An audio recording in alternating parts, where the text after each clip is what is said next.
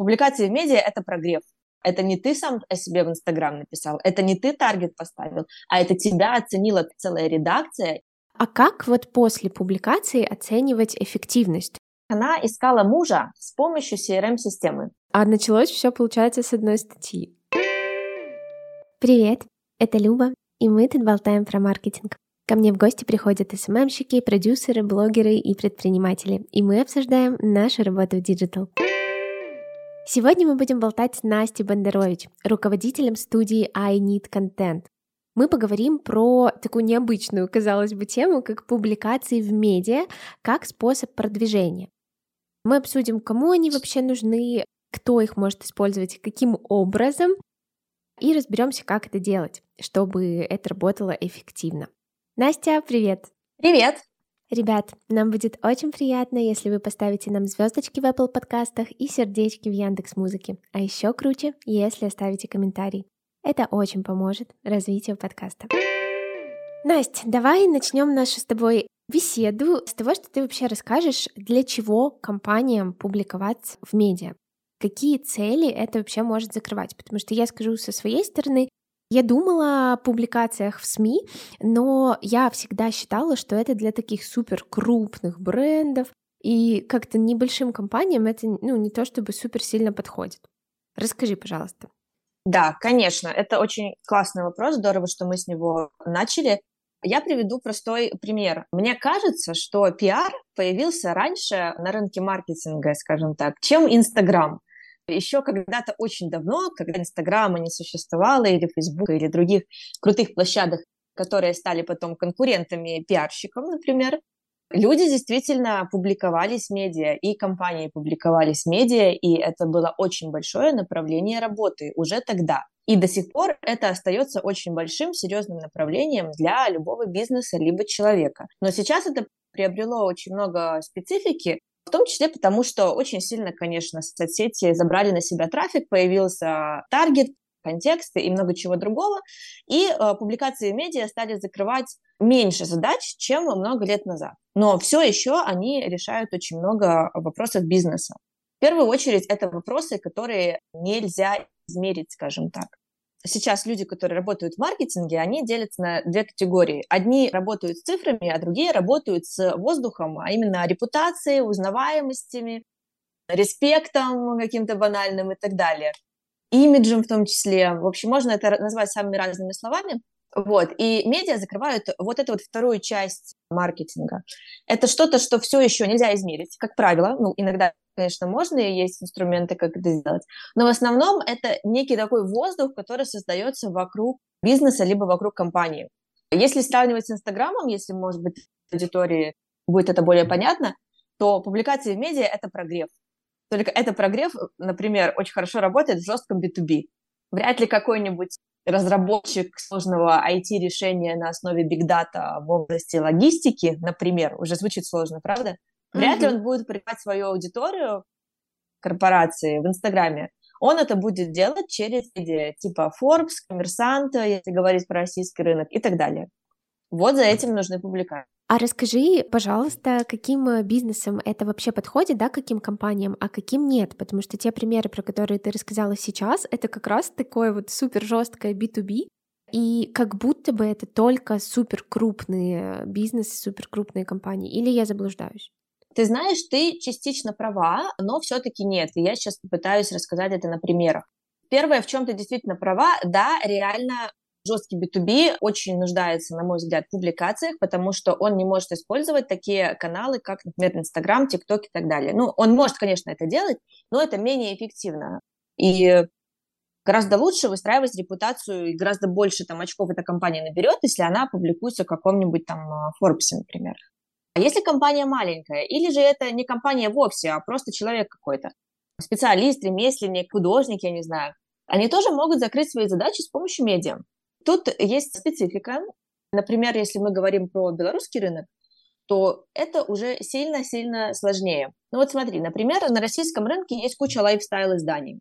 Ну, например, есть какой-нибудь Wonderzine, есть Village, есть различные fashion-издания. Они все еще живут, и это круто. Например, если ты дизайнер, то почему бы тебе не опубликоваться в fashion-издании? Его все еще читают и в интернете, и даже в печатке. В Беларуси таких медиа уже крайне-крайне мало. Те, которые касаются B2C, то есть там потребителей, лайфстайла какого-то и так далее. У нас есть неплохие белорусские бизнес-медиа, но если уже речь заходит про что-то более широкое, то там уже, конечно, сложно закрыть свои задачи и гораздо лучше пойти в Инстаграм. Это если говорить про белорусское медиапространство. Если же, например, компания маленькая, вот, например, у тебя маленькое агентство, или ты э, занимаешься чем-то, какой-то бизнес направленный тоже на потребителя, например, э, салон кухонь, тоже можно публиковаться, это тоже может дать классный отклик. Просто вопрос, сколько денег ты готова на это потратить, и что именно ты там расскажешь, и где ты это расскажешь. Если ты небольшая компания, то круто это делать в каких-нибудь не очень больших медиа, но которые очень живые. Например, э, достаточно живое в Беларуси медиа – это про бизнес. И там есть такой костяк активных предпринимателей, которые тебя бы, например, с удовольствием почитали, потому что им интересно, они развиваются постоянно, они тоже публикуются, у них такое есть активное сообщество, которое там хвастается тем, что они там публиковались, или они находятся в клубе про бизнес, или они выступали на конференции про бизнес. Ну, это по большому счету целая экосистема у нас в белорусском предпринимательстве. И даже если ты небольшое агентство, то это может дать офигенные эффекты даже вплоть до лидов, а не просто там репутация и узнаваемость. А теперь пример, который касается уже B2C, и он тоже про, про бизнес. Когда-то, когда я еще сама там работала журналистом, ко мне обратилась женщина, которая является копирайтером, мамой троих детей и по совместительству помощницей, скажем так, правой рукой своего мужа, у которого есть салон кухонь. Вот, у них была очень трогательная история о том, что у салона были трудные времена, продажи очень сильно падали, а кухни были очень хороши, а жена очень любила своего мужа. И она очень захотела рассказать эту историю, которая была, ну, очень на грани с бизнесом, то есть даже не совсем про бизнес, а скорее что-то такое, вот как раз-таки лайфстайл. Она рассказала это на, про бизнес IO, и она получила невероятный отклик на свою историю о том, как она спасала бизнес мужа. Спасала она, кстати, его с помощью Инстаграма. Вот, она стала вести Инстаграм салона кухонь, и, эм, соответственно, продажи пошли. И они еще больше пошли, когда у нее появилась эта публикация. И эта публикация стала для нее визитной карточкой, она еще много лет ею гордилась. Вот, кстати, еще момент. То есть ты реально гордишься этим. Это потому что когда тебя публикуют, это знак качества. Это не ты сам о себе в Инстаграм написал, это не ты таргет поставил, а это тебя оценила целая редакция, и в таком огромном-огромном кастинге выбрали именно тебя, и именно твою историю решили рассказать большой аудитории. Вот. То есть получается, что если выбрать классную тему, классную подачу, если вот так вот все сойдется грамотно, если ты понимаешь, что тебе нужно и как это делать, то это может быть полезно и салону кухонь, и маленькому агентству, и большой какой-нибудь производственной компании очень мотивирующая история, пример. На самом деле, кстати, ты супер права про вот этот момент с гордостью, потому что я изначально думала о том, что вот для агентства надо по-любому статью куда-нибудь написать, потому что это же круто, это же так солидно, когда ты там где-то опубликован, и как будто бы такая самоценность повышается. Окей, хорошо, с этим разобрались. Условно это подходит практически всем бизнесам, да, которые там даже B2C. Главное просто выбрать правильное направление тематики статьи и, естественно, тематики издания. А как вот после публикации оценивать эффективность? Понятно, что с крутостью и солидностью это уже личные истории, а вот реальные есть какие-то показатели, которые потом щупают, не знаю, охваты, продажи, может быть, у кого-то? Как оценивают эффективность? Угу. Смотри, это распространенная и самая первая ошибка оценить публикацию по продажам или по лидам. Конечно, если ты готовишь э, прямо супер рекламный текст, где будет какой-то призыв, офер, где ты там оставишь свои контактные данные и так далее, да, это можно оценить потом как э, продажи будущее. Такая публикация уже будет платная, и мы тогда сейчас выходим за рамки пиар, и мы говорим про маркетинг и рекламные, ну, рекламное размещение, интеграции.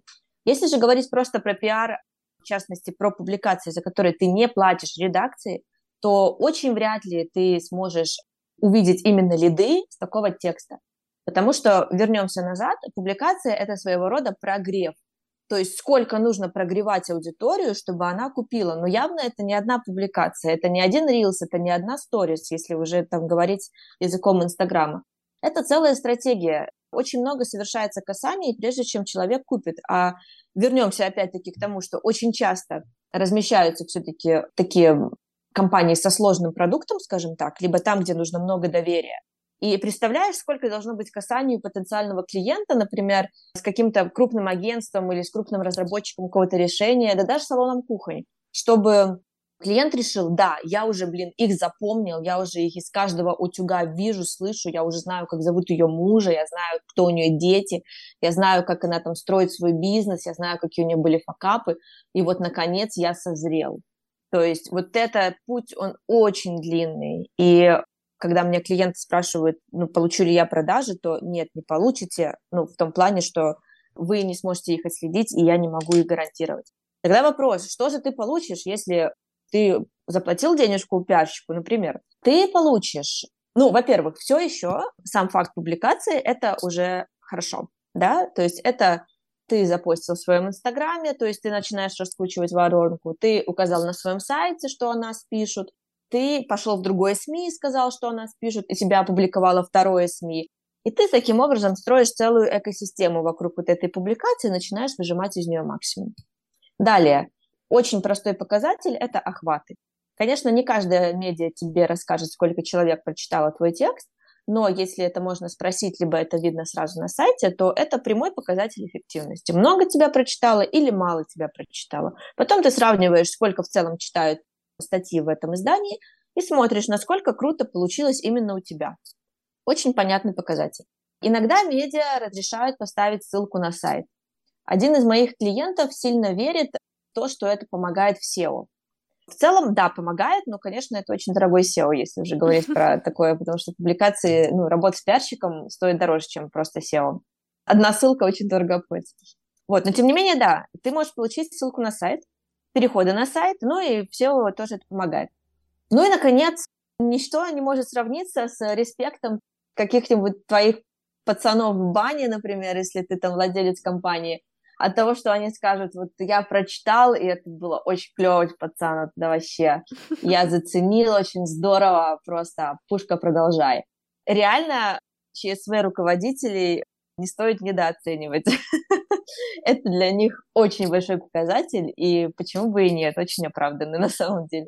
На самом деле, послушав тебя сейчас, я еще раз убедилась, что ну нет, мне все-таки нужна тоже статья. Я хоть и не хожу в баню, но мне тоже очень хочется кому-нибудь об этом ну, похвастаться. Ты можешь э, в спа хвастаться. Да, да, мой вариант. Хорошо, давай чуть-чуть копнем в техническую часть.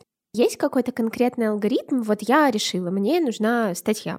Что мне делать, кому идти, вот как сделать так, чтобы моя статья куда-то вообще попала? Да, есть такой алгоритм.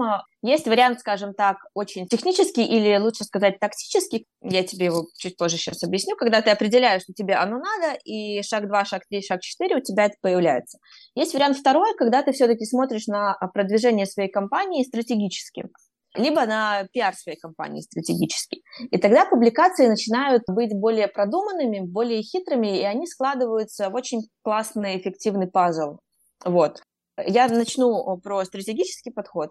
Ну, во-первых, для начала нужно понять, ну, кто ты вообще в этом медиапространстве, да, то есть все вот это, что касается позиционирования агентства и там, любого другого бизнеса, оно здесь очень нужно.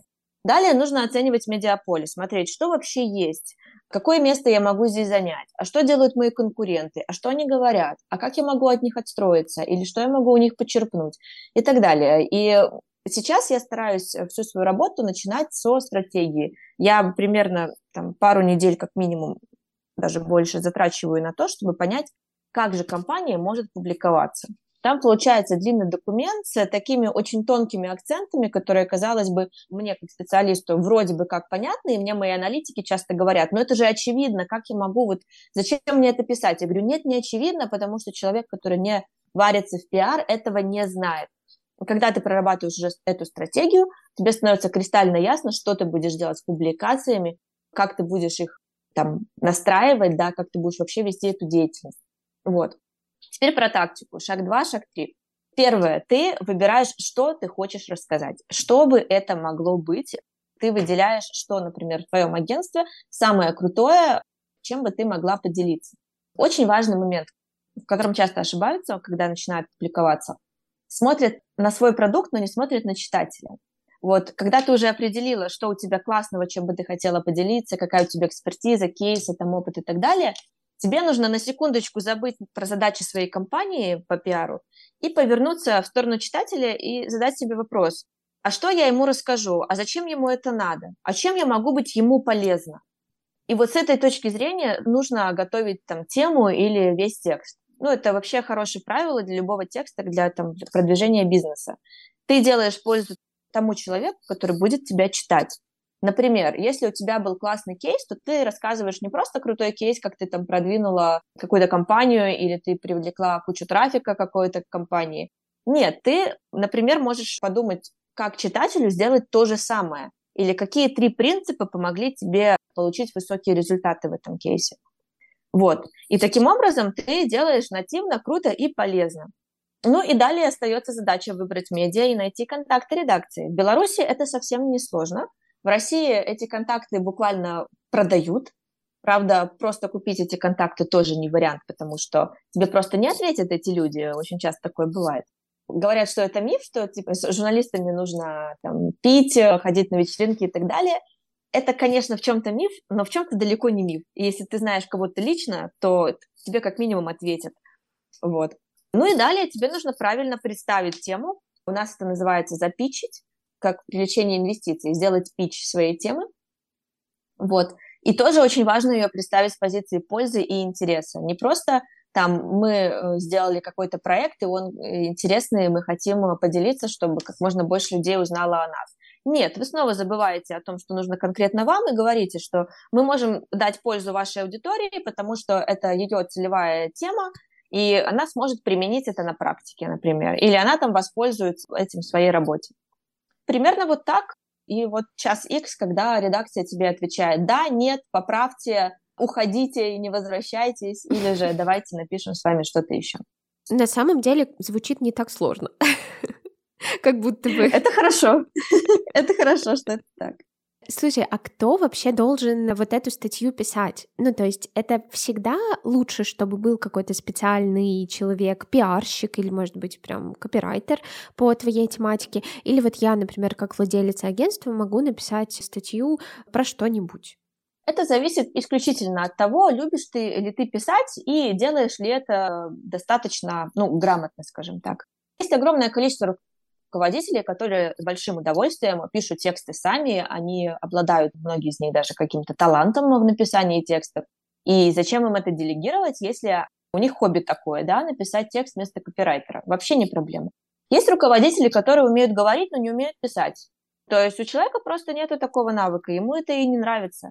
Тогда зачем себя мучить, и можно нанять автора? Вопрос в том, что даже если ты умеешь это делать, то все-таки есть некоторые акценты, которые нужно в статье для СМИ расставить.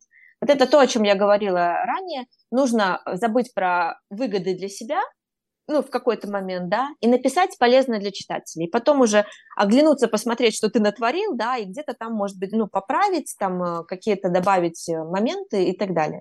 Вот это часто руководители и там даже маркетологи в компании могут не предусмотреть, потому что они очарованы своим продуктом, им кажется, что общественность должна знать о том, что они делают, что это все удивительно, но это зачастую не так, ну, просто они уже сильно вовлечены в свой продукт и не могут посмотреть на него рационально и как-то так отстраненно. Угу. Вот. Ты сейчас сказала про супер увлеченность продуктом, и я поняла, что, наверное, это, да, действительно очень частый случай, потому что я даже вспомнила, как я у тебя до подкаста спрашивала про публикацию для нашего агентства, и так вдохновленно рассказывала там про конференцию, про все остальное. Мне кажется, ну капец, это же будет так интересно читать, это же такой гениальный продукт. Короче, да, хорошо, что да. ты об этом рассказала. Ты знаешь, э, есть очень хороший вопрос, который стоит задавать себе, когда ты занимаешься публикациями или когда ты публикуешься, когда ты ведешь блог, вообще любого вида контент производишь. Вопрос следующий. Зачем читателю это знать? Вот ты хочешь ему что-то рассказать, и ты задаешь себе вопрос, зачем ему это читать? Вот то, что я сейчас напишу или расскажу. Он что-то новое узнает. Зачем он это узнает? Он как-то это применит или он это не применит? Он как-то в жизни этим воспользуется, или он пройдет мимо. Вот зачем? И когда ты отвечаешь себе на вопрос, зачем это знать, тогда, в общем-то, многие проблемы можно снять, можно решить. Согласна. Классный вопрос. Про цену поговорим, про самое интересное. Сколько стоит в среднем вот опубликовать, например, одну статью в одно издание? Я понимаю, что очень сильно все зависит там от прайса сам ты пишешь или платишь копирайтеру, от э, размера издания, но будет прикольно, если ты, может, на каком-то реальном примере расскажешь, ну или там, вилку цен хотя бы сориентируешь. Знать, к чему готовиться, чтобы было. Угу. Да, ты знаешь, это трудный вопрос, и я боюсь ошибиться в том, что я сейчас расскажу, потому что, может быть, я не так досконально еще сама изучила рынок, потому что он очень разный, очень большой, и каждый играет на своем инструменте, как может, грубо говоря, да? Каждый, что вижу, что пою. Есть немножко такое в пиаре, потому что понимают все по-своему, набирают очень разные категории задач и так далее. Сейчас я попробую объяснить. Давай начнем с самого верха о том, что чисто классически существует просто пиар-агентство. Это компания, которая занимается пиаром комплексно. Она занимается не только медиа, там, публикациями и так далее. Она занимается какими-нибудь там ну вот, например, у нас есть э, студия Сета, и она занималась вот фестом для Оливарии. Да, это тоже делало пиар-агентство. Оно пиарило Оливарию. Круто, да? То есть они сделали огромный фестиваль, и вокруг него была огромная экосистема, в том числе публикации, но публикации это был просто мизер по сравнению с тем, что они сделали. То есть когда к пиар-агентству, вот реально пиар-агентству приходит компания, бренд, то там уже идет работа во всех направлениях. Ну, точнее, может идти. Сколько это стоит, я затрудняюсь ответить. Ну, наверное, это стоит очень много, и важно, что там заключается контракт долгую, потому что пиар не работает просто, типа, месяц поработали и норм. Ну, может быть, вот какую-нибудь рекламную кампанию, там, с таргетированной рекламой можно месяц покрутить, это ты мне лучше ответь, и потом уйти, там, подумать, подождать, накопить денег и так далее. Вот в пиар это не работает. На пиар нужно запрягать, лучше по чуть-чуть, но запрягать надолго. Да, Далее. На, на самом угу. деле хочу здесь сделать ремарку. Таргет действительно работает, как бы может поработать месяц, но это потому, что это инструмент быстрого результата. А мы с тобой уже разобрались, угу. что публикации это такой долго, упорно, можно не видеть результата мгновенного, но со временем, когда ты, допустим, наберешь какой-то пул, действительно ты будешь видеть, что у людей появляется больше к тебе доверия, как к компании и так далее. Это я уже поняла из нашего сегодняшнего разговора. Да, да. Вот, в общем, в некоторые агентства, если прийти, то они тебе накинут сразу кучу всяких идей, потому что они хотят работать комплексно, это их э, талант, это их бизнес. Далее есть агентства, которые, в общем-то, не против работать чисто по медиа. То есть они могут составить тебе медиа-стратегию, медиа-карту. Медиа-карта – это список СМИ, с которыми ты можешь сотрудничать, там, выстраивать взаимоотношения. Вот, и в целом это ок. Дальше возникает еще один момент такой по сегментированию. Буквально какое-то время назад я общалась с таким коллегой по отрасли, и я пыталась понять, делает ли он то же, что делаю я. Так вот, для него публикации в медиа были не столько, вот знаешь, советы, какие-то истории, то есть какой-то такой сторителлинг или полезный контент, а для него это еще были инфоповоды. Инфоповод – это когда ты, например, ну, я сейчас приведу какой-нибудь кринжовый пример, условно, ты в своем агентстве придумаешь конкурс на самую лучшую там, блин, шляпу, да, и все твои клиенты будут делать какие-нибудь шляпы из папье-маше, и вот у вас будет такой конкурс, и его нужно будет осветить СМИ. Очень кринжово, но как бы можно сделать гениально, да, то есть вот этот мой знакомый пиарщик, он может придумать инфоповод, и он может его распространить и сделать медийным. Благодаря ему ты получишь публикации. Я с этим не работаю. Я работаю уже с тем, что компания уже накопила.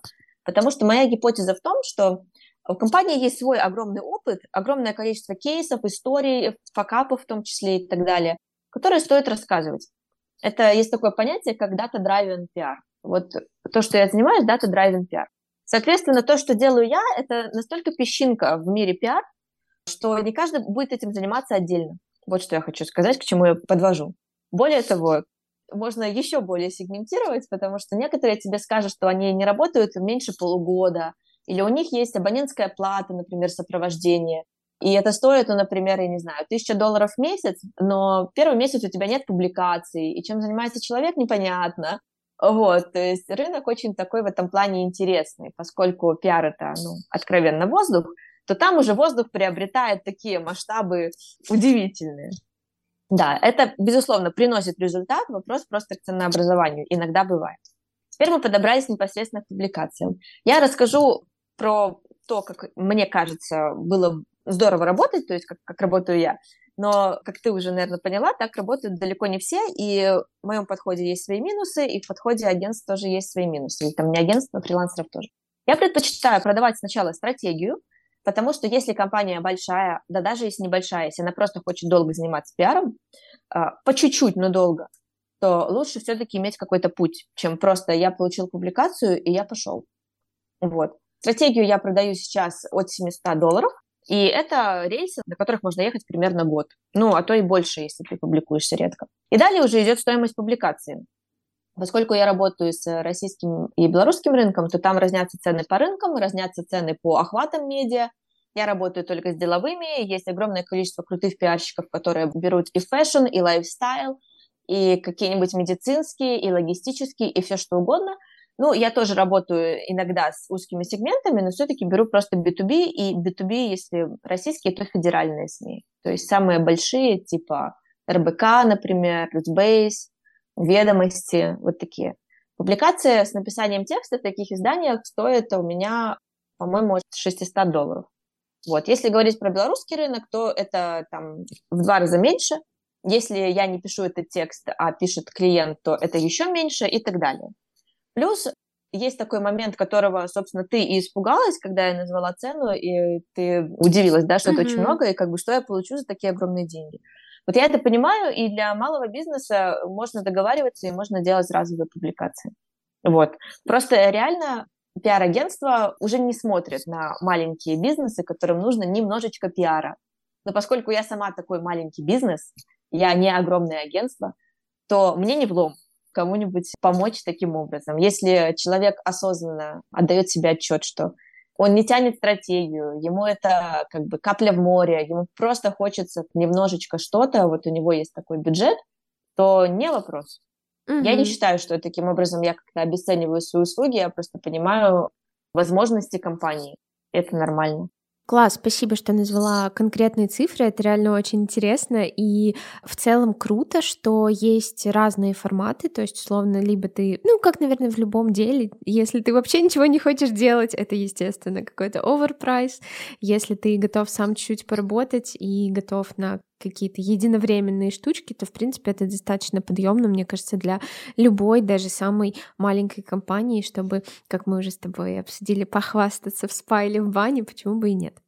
Да, ты знаешь, на самом деле, если компания маленькая или для нее пиар это не самое главное, она берет лиды с других каналов, то, возможно, даже более целесообразно просто руководителю построить свое какое-то видение, каким может быть пиар, и взять, например, консультацию пиар-специалиста.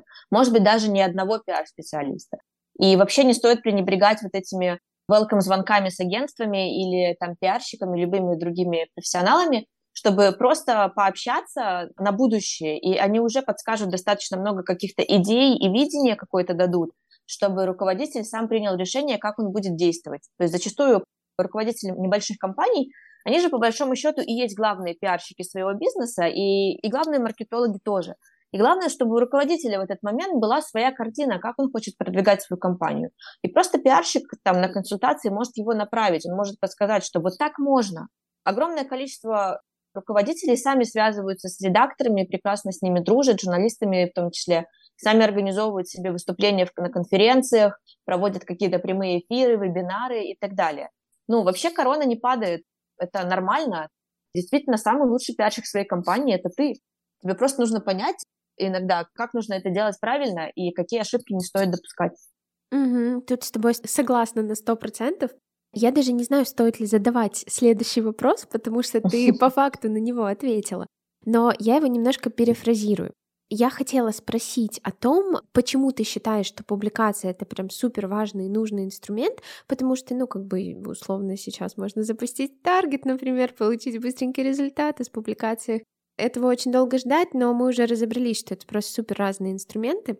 Я спрошу по-другому. Ты бы стала, вот, например, да, э, мой бизнес уговаривать в том, что мне нужна, допустим, публикация. Не то чтобы уговаривать, типа не заставлять купить, а просто, ну, действительно, вот каждый ли бизнес прям нуждается в этом средстве продвижения, скажем так. Для каждого ли это будет прям нужно и полезно, пусть в перспективе, пусть не сразу?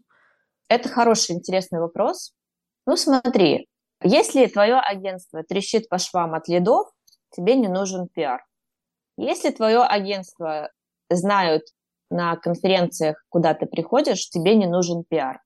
Если ты пришла на конференцию, ну, начнем как бы самого такого стартового, скажем, уровня, ты находишься в Минске, конференция в Минске, и она, например, посвящена тоже маркетингу, ну, то есть что-то максимально твое, твоя локация, твоя сфера. И если там тебя не знают, тебе нужен пиар. Если там еще не знают, что есть такая Люба, то это странно. Ну, не то, что странно, но есть над чем работать. Вот. Mm-hmm. вот когда ты уже пришла на конференцию в Минске, а потом и в Москве, или в Варшаве, или где угодно, и к тебе подходят люди и говорят, Люба, привет, и как здорово, что ты сделала этот кейс, а ты там купаешься в деньгах, ну тогда да, тогда это перебор, и ты так уже известна, и можно остановиться и просто чилить. То есть это как в любых продажах. Если тебе есть куда расти, ты можешь пробовать инструмент пиара. Вау, какой классный инструмент на самом деле. Ну, действительно, это же так логично. Мерить конференциями, насколько тебе нужны статьи, нужен пиар. Мне нужен пиар. Меня пока что не на всех конференциях в Минске узнают. Пока что. Окей, у меня на самом деле остался последний вопрос про примеры, да, потому что на примерах легче всего воспринимается в целом информация. Мне кажется, это красиво зафиналит наш сегодняшний разговор. Может быть, ты знаешь какие-то громкие кейсы крупных компаний, где публикация вот в каком-либо медиа сработала либо очень круто и прям, ну, не знаю, дала какой-то разрывной результат, чем бы этот результат ни был, измерим, или наоборот, что кто-то сделал публикацию и прям э, хейтил этот формат, потому что вообще это ничего не дало, может, эта публикация там стоила много миллионов денег. Ну вот есть ли такие вообще примеры на рынке?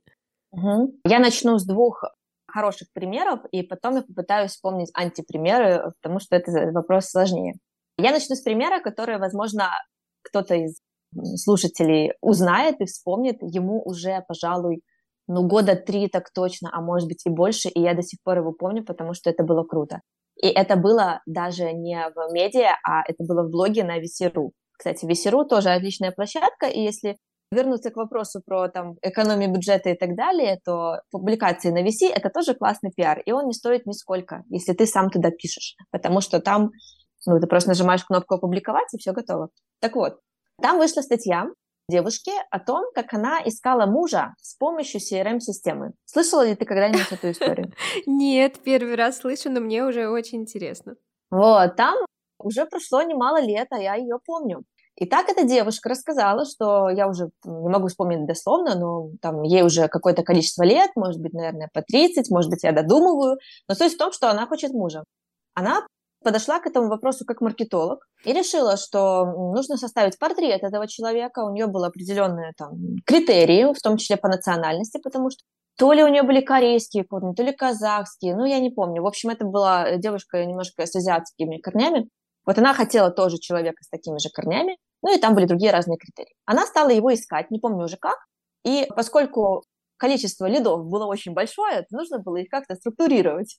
И она обратилась к CRM-системе. Какой не буду называть, потому что боюсь ошибиться. Оказывается, что пиар их не сработал. Короче, она обратилась к CRM-системе и вела учет этих лидов там. И она показывала подробно в скриншотах, как она работала с ней, как она вот эти карточки все перемещала, заполняла, о том, что она с ними делала и так далее. Вот. И, соответственно, через какое-то время она нашла мужа. Вот таким образом одного единственного она выцепила из вот этой огромной воронки, и они поженились. Если ты а скажешь, а... что это был пиар CRM-системы и заказная статья, то это будет просто, не знаю, что-то очень странное. Это был пиар CRM-системы. Капец. Да, на этот счет у огромного количества пользователей возник тот же вопрос, что и у тебя. Реально ли это в CRM-системы? Если да, то это гениально. Если нет, то это все равно гениально. До сих пор ну, поскольку я не проводила прямо такие расследования на этот счет, потому что я просто пользователь интернета, до сих пор я не могу точно сказать, и я не видела там четкого ответа, действительно ли это пиар. Но я с большой долей вероятности могу сказать, что да, это реально CRM-система пиарилась. Это не просто она искала себе так мужа. Но она прям, ну, я хочу разобраться. Они прям поженились, да? Написано, что да. Офигеть. Очень Мы можем интересно. найти эту статью и попробовать узнать истину, а потом проверить, не развелись ли они. А, ребят, я обязательно в ссылке, потому что мне тоже очень интересно. В описании к этому подкасту да, добавлю ссылочку на эту статью. Ну, мы вместе с вами можем ее почитать. Да, и провести собственное расследование. Окей. Второй пример. Окей, второй пример скажем так, он, наверное, попроще в том смысле, что он не такой гениальный, но он очень хитрый, я бы назвала вот так. И, возможно, он больше вам подойдет, слушателям, потому что он касается одного человека, который на тот момент был в найме. То есть это был даже не предприниматель. И, возможно, у него не было какой-то стратегии, скорее всего, у него не было стратегии, но он очень быстро словил волну, и он был очень целеустремлен. Так вот, однажды, тоже лет пять назад, моему руководителю в пробизнес, в издании белорусского, на конференции подошел парень. Он был такой достаточно невзрачный, такой скромный, тихий. И он сказал, что, вы знаете, у меня очень есть интересная история моя жизненная. Я вот э, придумал, как добиваться целей в жизни. Очень там интересная такая методика. Я ее сам опробовал на себе. Мне это очень в жизни помогло. Я хочу рассказать это людям. Вот, мой руководитель согласился и передал мне как сотруднику эту историю. Я созвонилась с этим парнем, зовут его Миша. Миша, привет. Вот, и я написала этот текст. Касался он следующего, что парень был в свои лет 28, наверное, инженером там какой-то обычной компании, не айтишным инженером. Но он понял, что денег как-то слишком мало, и что как бы уже потолок, и жизнь вообще не туда идет, и надо что-то с этим делать. Он пошел на курсы разработчика, он э, стал учить английский, и что-то там еще он делал. В общем, он полностью поменял свою жизнь, и в течение нескольких месяцев он очень упорно добивался того, чтобы вот эти изменения в его жизни произошли. И реально за несколько месяцев он выучился, нашел работу на тот момент в ИПАМ. Зарплата его была сильно выше, чем э, зарплата инженера. Вот, и он э, там уже оброс количеством идей, как он будет развиваться дальше. Эта методика была э, достаточно простая, тоже такая пошаговая, типа делай вот это, вот это, вот это, дай себе мужское слово и поехали. И применить ее было супер просто. И ты до сих пор можешь найти эту статью, посмотреть, что он делал, и, в принципе, ты можешь это тоже применить. Это понятно. И это работает. Мы опубликовали эту статью, и я буквально вот в режиме онлайн наблюдала, как количество просмотров росло, росло и росло. И на тот момент э, там очень быстро он набрал 10 или 15 тысяч просмотров, он набрал несколько тысяч репостов на нашем портале. На тот момент для нас это было очень много. Мы видели, как в Фейсбуке разгоняется эта тема, какое количество людей нам пишут, э, там оставляют комментарии, репостят. И парень просто проснулся звездой. Я не знаю, как это вот так сработало, точнее, я знаю, это просто была история обычного парня, который был очень упорный в своей цели. И это невероятно вдохновило. Это был не просто какой-то, ну, не Илон Маск, да, до которого там лететь и лететь, не владелец какой-то крупной компании, это был обычный пацан, который сделал что-то, что сильно изменило его жизнь. Как бы тоже не полетел в космос, но это было круто все равно. Вот. Ну и дальше парень не растерялся. Он проснулся звездой и решил, что нельзя с этим просто так теперь жить. И он сделал курс по достижению целей. Боже. Да, и, может быть, пару лет, я не помню сколько, он прекрасно ехал на этом курсе, к нему приходило большое количество людей, он заряжал их э, своими идеями. Это был классный курс на самом деле, про него мы тоже писали. И он помог людям, ну, реально, то есть это был не просто человек, который там задумал какую-то офигительную стратегию еще заранее, что типа я сейчас расскажу, а потом у меня будет курс, а потом я стану инфобизнесменом там и так далее. Нет. То есть я абсолютно уверена, что он не ожидал такого, он просто хотел поделиться чем-то своим. Может быть, у него были какие-то наметки, но это максимум. Вот. В общем, этот курс длился-длился, потом он нашел партнеров, потом он стал вписываться в бизнес, и потом он стал надевать дорогие костюмы, потом он собрал бизнес пробуждения, потом второе, потом третье. Вот. И чем он занимается сейчас, я не знаю. Выглядит он в Инстаграме достаточно презентабельно, но дальше я уже не слежу за его судьбой. А, подожди, серьезно? Я знаю, кто это. Это Антон, да? Нет, это Миша, их там а, трое. Все, я поняла. Было. Вот это завершение истории. Класс. А началось все, получается, с одной статьи. Да. Круто. Хорошо, пока я под впечатлением, может быть, ты вспомнила какой-нибудь плохой пример, ну или просто пример там, не знаю, провала. при публикации статьи? Ты знаешь, я могу сейчас взять небольшую паузу, подумать еще, но мне так это не приходит в голову. Это, в принципе, угу. достаточно логично, потому что о таком, наверное, если это не прям в твоей практике было, то о таком и не рассказывают, потому что, условно, провал статьи — это просто то, что о ней никто не знает, а ты, возможно, заплатил за нее очень много денег. И тебе либо не хочется об этом рассказывать, и никто об этом не знает, либо ничего. Вот, мне кажется, поэтому, поэтому плохих примеров мы и не знаем. Ну, наверное, да. Я наверняка бы вспомнила, но мне, правда, нужно на это время. Такие истории есть. Да, мне кажется, что если ты выбираешь, например, нерелевантное тебе СМИ, или если ты действительно скучновато пишешь или на какую-нибудь скучноватую тему, то вот может такое произойти. Но у тебя, допустим, есть деньги, и ты готов их заплатить, чтобы тебя опубликовали, даже с э, каким-то кривеньким текстом. Ну и, конечно, ты ничего с этого не получишь. Да, и ну, это не совсем пример, но я все-таки затрону эту тему, потому что это может быть риск, про который многие не подумают. Вот сейчас они вдохновятся нашим разговором, и действительно вопрос о рисках, о минусах, может быть, не о плохих кейсах, он очень уместен и очень полезен. Смотри, когда вы пиаритесь, особенно на белорусском рынке, вам нужно понимать, что вас могут читать большое количество очень разных людей.